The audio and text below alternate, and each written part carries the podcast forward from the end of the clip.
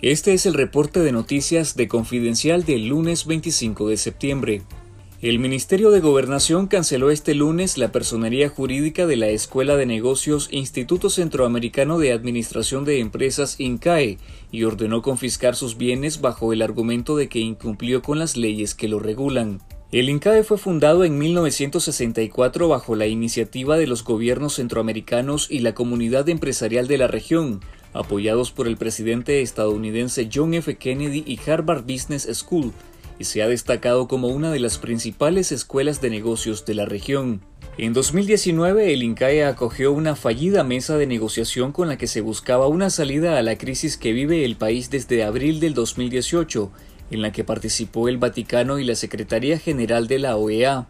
Gobernación indicó que disolvieron el INCAE por no presentar sus estados financieros 2020, 2021 y 2022, asimismo porque detectaron supuestas inconsistencias en los estados financieros de los periodos 2015-2019. Ese argumento ha sido utilizado por la dictadura para cerrar más de 3.000 organizaciones de la sociedad civil en el país desde 2022. El régimen además ordenó a la Procuraduría General de la República traspasar los bienes del INCAE al Estado de Nicaragua, que representa hasta ahora una incalculable inversión millonaria en infraestructura educativa, aulas, auditorios, tecnología, biblioteca, residencias y una propiedad de varias manzanas de terreno.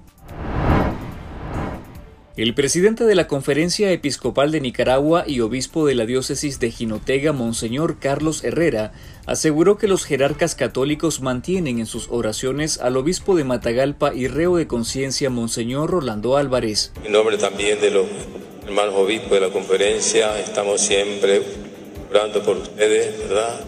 Monseñor Rolando, que siempre unidos en la oración, el Señor nos comporte, nos consuele siempre esperando lo mejor. Que Dios quiera, pero siempre orando, ¿verdad? Con la esperanza de que el futuro será mejor para todos nosotros.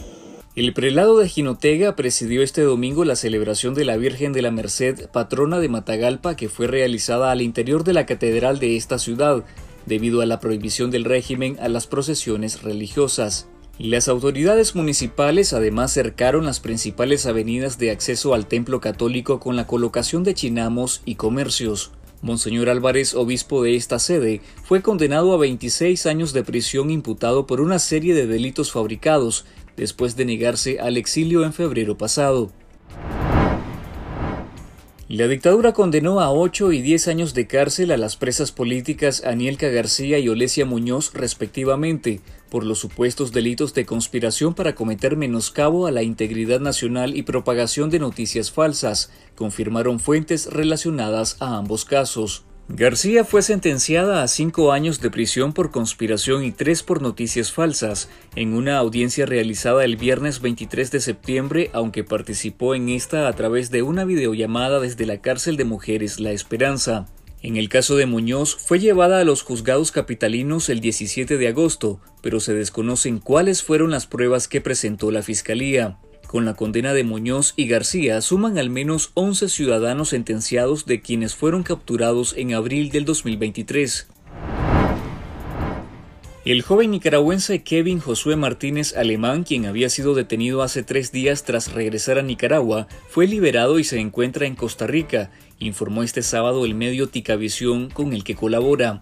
El joven de 17 años salió de Nicaragua por amenazas de la policía en diciembre pasado, pero volvió al país para visitar a su familia luego de recibir un mensaje de parte de autoridades policiales diciéndole que podía regresar, pero fue detenido en su casa en el municipio de Diriomo, en Granada. La Policía Nacional no confirmó ni tampoco negó la detención. El joven fue monaguillo del sacerdote encarcelado Manuel Salvador García. Un sondeo de opinión de la organización Texas Nicaraguan Community revela que la mayoría de los migrantes nicaragüenses en Estados Unidos tienen problemas de adaptación, inestabilidad laboral y no poseen metas a corto plazo en aquel país. El sondeo realizado por esta organización indica que el 41% de los consultados dijeron estar cumpliendo sus metas, 20% dijeron estar laboralmente estables, el 19% han pensado en regresar a Nicaragua, el 13% están decepcionados de Estados Unidos y el 7% dicen que no se han adaptado al cambio. El sondeo de Texas Nicaraguan Community fue realizado luego de registrar ocho casos de nicaragüenses que viajaron a Estados Unidos a través del programa del parol humanitario y fueron víctimas de explotación laboral por parte de sus patrocinadores, la mayoría de estos familiares, amigos y conocidos.